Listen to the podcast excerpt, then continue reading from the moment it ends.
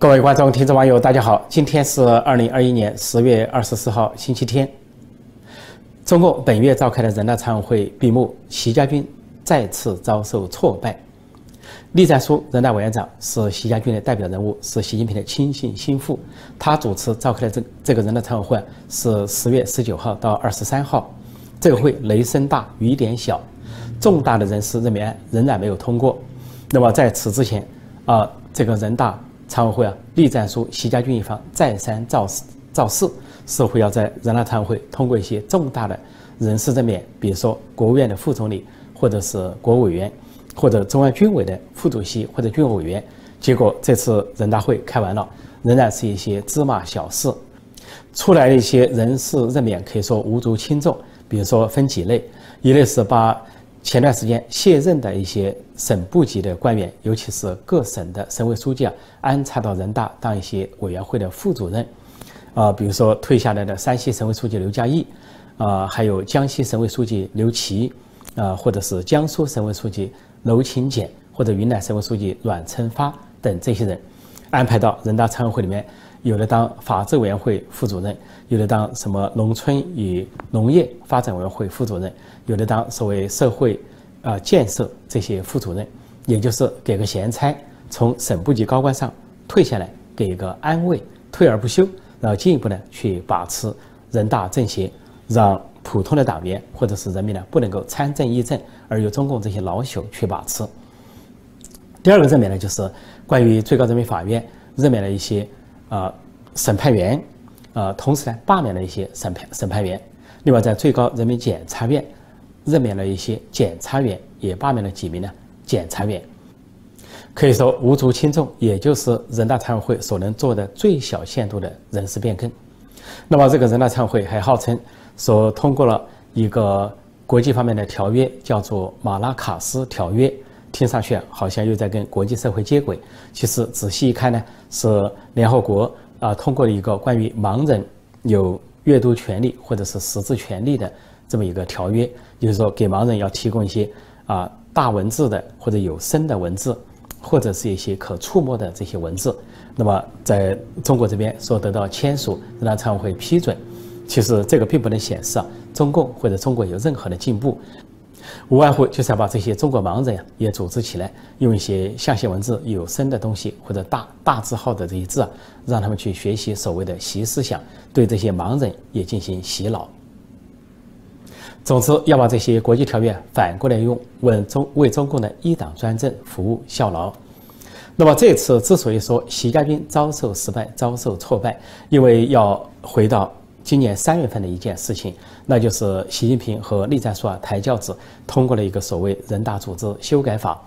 这个修改就是啊，不再经过每年一度的全国人民代表大会这个全体会议，全体会议有三千代表。那么这个三千代表呢，决定重大的人事任免，包括国务院的啊副总理啊国务委员，而且必须经过国务院总理的提名。另外呢，中央军委的副主席、中央军委委员经过军委主席的提名。那么在三月份，习近平跟栗战书私相授受，通过了一个人大组织法修改之后，就说改了三条。第一条就是可以不再经过全国人大全体会议，而经过每两月举行的啊人大常委会的会议就可以。这人大常委会只有一百七十人，有一个委员长、呃十四名副委员长加上其他委员组成，总共才一百七十人。呃，是所谓关键少数，说他们呢就可以通过啊，原先由全国人大通过的这个国务院或者中央军委的重要人士的任免，而且第二条改变是说，原先说要经过国务院总理提名才能够通过国务院副总理和这个国务委员，那么改了之后就说不一定经过国务院总理提名，可以经过国务院总理提名，也可以不经过，只要人大常委会自己提名就可以了。那么但是另一条啊，既改变了也没有改变，说。这个关于军委副主席、军委委员是缩小到人大常委会，但是不改变的一点就是，仍然经由中央军委主席提名，也就是说，去架空，试图架空李克强，但并不架空习近平。这是习近平和习家军、栗战书这些人的一个盘算。盘算完了之后，就以为要打开卡位战了。关于二十大的卡位战，那么侵袭的媒体、侵袭的喉舌，啊，就开始造势。呃，三月份之后就造势，说四月份就会发生这件事情。啊，国务院或者人大或者是中央军委有人重大的人事变化，结果四月份并没有出来，然后清晰媒体清晰后是又继续的炒作，说可能六月份那次人大常委会会发生，结果也没有发生。到了八月份再召开人大常委会的时候，他们不敢炒作了，因为八月份发生了北戴河会议，习近平和习家军遭受了挫败，而习近平本人灰头土脸，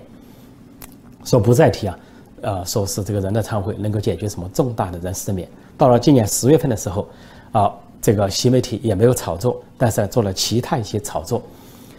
虽然没炒作国务院或者中央军委有什么人事变化，但是呢，显得神乎其神，搞了一个非常煞有介事的，啊，类似于建言的动作。啊，人大常委会召开前，啊，北京呢是内外啊建言，到处加强戒备。啊，朝阳大妈、呃西城大妈也动员起来了，甚至呢，罕见的不准。四名香港的委员与会，假装找个理由，说是香港出现了一例本土疫情，然后就让香港的委员啊不得出席。似乎呢有什么大动作，有什么重大的宣布。而在北京城呢，也传出一些耳语，仿佛啊高层又发生了什么权力斗争或者是政变，啊什么康熙抓了鳌拜这些耳语频传，以为这个人大常委会终于要做什么重大宣布了，而且已经到了最后的时刻了，马上要召开十一届六中全会了。是否在国务院、中央军委层面上做一些人事变动，让习家军提前卡位？比如说传说中的什么重庆市委书记嗯陈敏尔，或者是上海市委书记李强卡位副总理这一类角色。但是这一次人大常委会开完了，四天开完了，仍然无疾而终，雷声大雨点小。这是习近平和习家军的四连败。从四月到六月到八月到十月，四连败，无法退出他们所谓的重大人事任免案。那么现在没有机会了，因因为接下来就要召开十九届六中全会，就是十一月八号那个星期要召开的十九届六中全会。如果说有什么高层人事变化的话，那就是党务系统会体现在十九届六中全会；而如果体现的话，也都是各派平衡的结果。呃，接下来就是瞄准明年。所以，关于政务系统、国务院或者中央军委系统的人事变化，显然无法出炉。在这个重大挫败之下，作为习家军龙头人物的栗战书人大委员长，在这个人大常委会闭幕的呃会议上呢，发表讲话，杀气腾腾的啊，坚决反对。他坚决反对什么呢？说反对宪政，反对多党竞选，啊，反对三权分立，啊，反对两院制，还反对司法独立，给人的感觉。仿佛呢出现了这个多党竞选，已经出现了，说他说坚决反对，而说坚决抵制，坚决防止。栗战书所讲的这五个坚决反对啊，使人联想到呃大概十年前啊江派的人大委员长吴邦国所提出的五不搞。当时吴邦国也是在卸任前，在二零一一年这个人大常委会反复强调五不搞，说不搞啊多党轮流执政，不搞多元化啊不搞。呃，两院制或者三权鼎立，不搞联邦制，不搞私有化。那么现在栗战书在他卸任前也同样说出了五不搞，呃，仿佛啊这个危机已经逼近了。所以他的五不搞呢大同小异，只不过说的更为明确，啊，没有提到私有化，但提的都是政治上的啊这些东西，而且加了一个词叫西方什么西方的宪政，啊，仿佛啊宪政多党竞选啊这个三权分立啊都是西方的。那么马克思列宁主义是不是西方的？意思就是说，我要搞西方的马列主义，但是不搞西方的民主和宪政，就把自己定位在这种落后、反动和这种专制的这个啊标签上。这个栗战书讲这个话是什么含义呢？那一个含义就是，党内出现了这样的声音，或者说党内一直有这样的声音，从吴邦国到栗战书都有这样的声音。党内有人主张宪政，主张多党制、多元化，还有三权分立、两院制。啊，联邦制等等，那么所以啊，执政的这一方江派从江派到习家军都要坚决的去反制、反对、抵制，说是防止。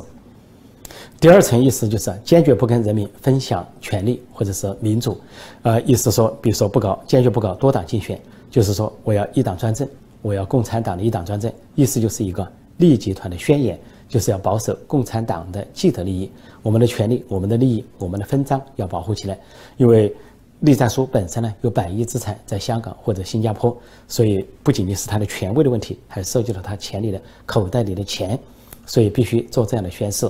另外，反对的的一切都是为跟世界文明作对，宪政是大势所趋，他反对。然后这个三权鼎立，就是互相制度、互相啊监督这个权利啊，互相制衡，他也反对。要要求呢，中国的权利不能够受到监督，一党专政呢不受人民监督。而重要的一条还有反对司法独立，意思就是说司法必须受党的领导，必须受总书记的领导，这个司法必须信党信习。那么这就是双重标准。对人民一套司法，对人民专政，那么这一套司法就保护共产党，保护共产党的高官；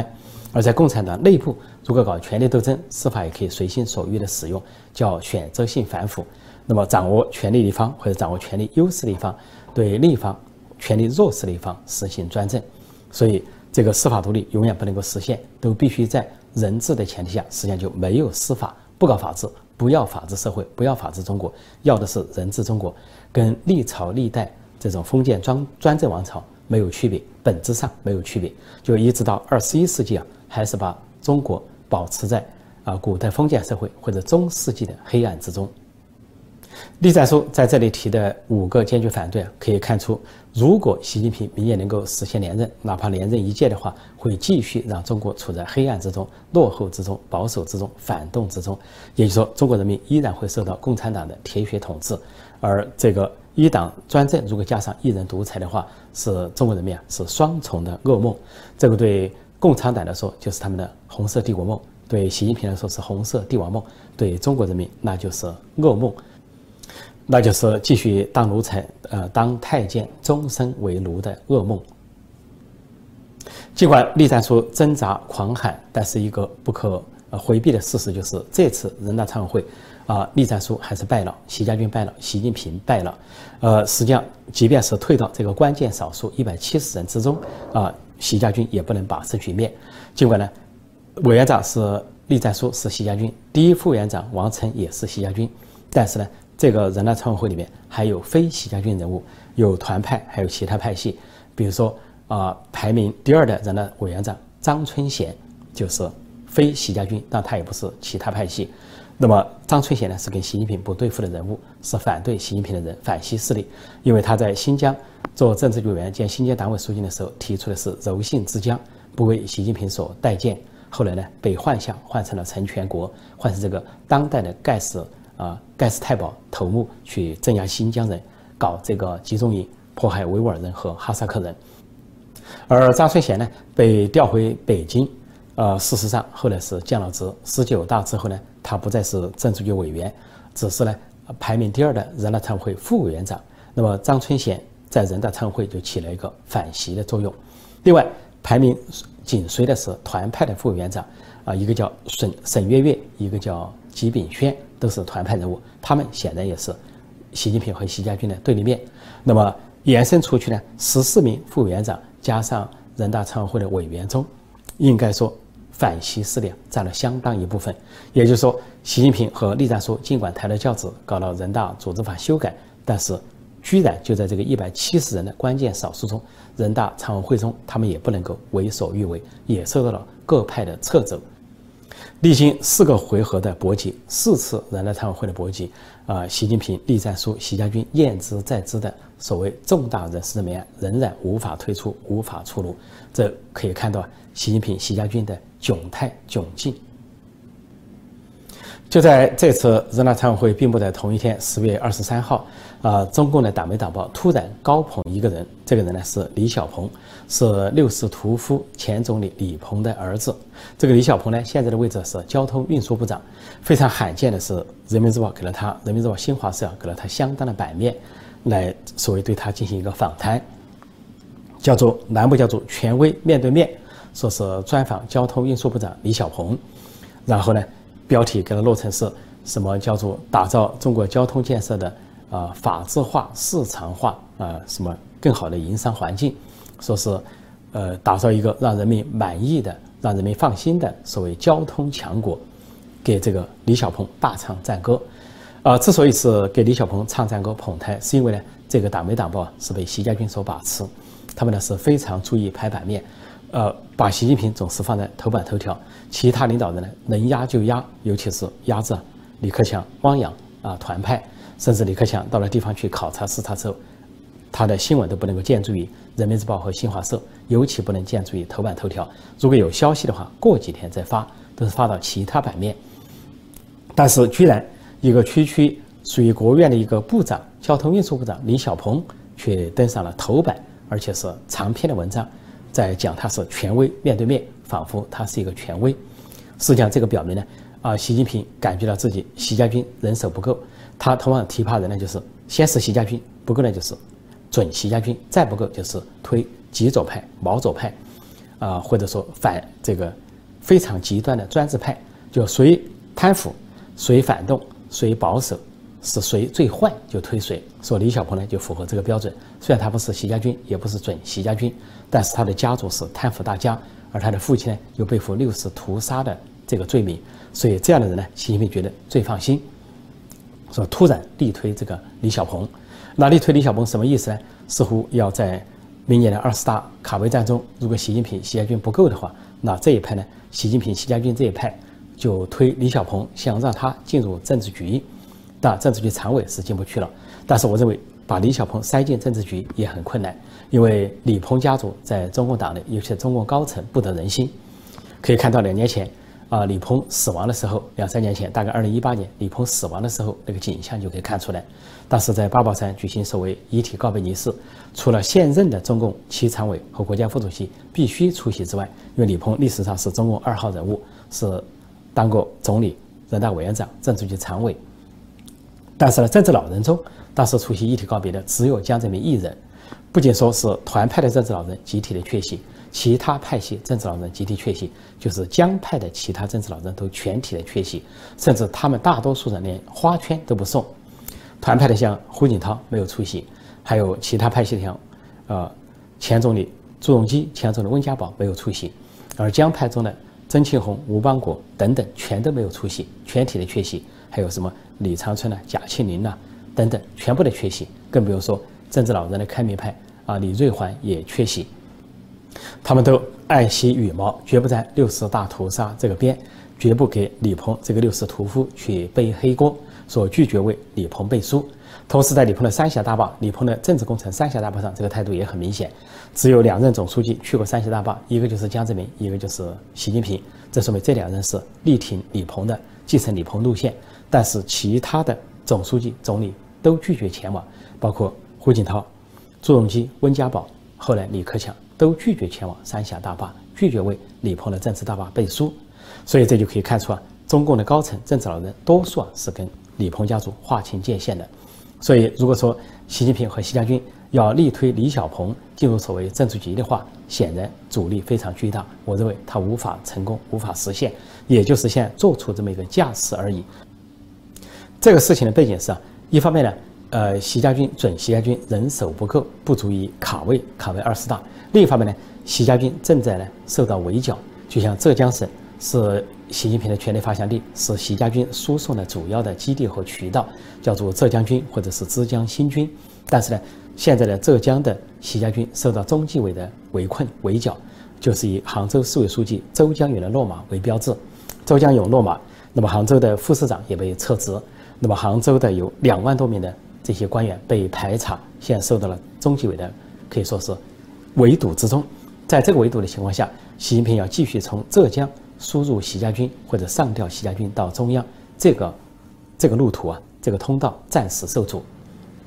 另外，在河南省，由于河南大水、河南人祸，这个习家军也受也受困。现在是中纪委和国务院都派了调查组在那里调查习家军，包括省委书记楼阳生、郑州市委书记徐立毅。尽管受到习近平和中组部的这个保驾，中组部部长是陈希，他们保驾，他们暂时没有落马，也没有靠边站。继续的当省委书记和市委书记，但是要进一步晋升却受到了阻碍。毕竟国务院的调查组还没有结束，中纪委的调查组也没有结束。如果在中共高层摊牌，如果习近平硬要把河南省的习家军或者浙江省的习家军往上提的时候，各派就有话说，把他们的政绩摆出来，惹得人祸摆出来，他们的这个贪腐摆出来，那么习近平、习家军方面就处于下风。事实上，现在所呈现的趋势就是，在二十大之前，习近平追求连任，不顾一切想连任前夕，整个习家军走背运、走霉运。不仅人手不济，而且陷入困境，纷纷陷入困境，这对习近平的权力基础构成极大的削弱。我就说，如果习近平如果说拼了九牛二虎之力，勉强明年再连任一届的话，他也会成为一个弱势的领导人，或者说过度的领导人。他的强势不在，他的强势也就是十九大前后是他的最强势、最高峰，之后就在走下坡路。如果到了二十大他还连任的话，几乎就提前进入了跛脚状态。所以从这样的权力格局来看，对习近平而言，为他自己着想，明年二十大他是最好退下来，全退裸退，那么见好就收或者见坏就收，对他的损害，政治上的损害还是有个止损点，然后安然退休去安享晚年，呃，当一个另一个政治老人。但是呢，如果他明年要非要连任，强行连任的话，根据目前的权力结构和发展趋势，对他来说，前景并不看好，甚至可能凶多吉少。好，我今天就暂时讲到这里，谢谢大家收看收听，再见。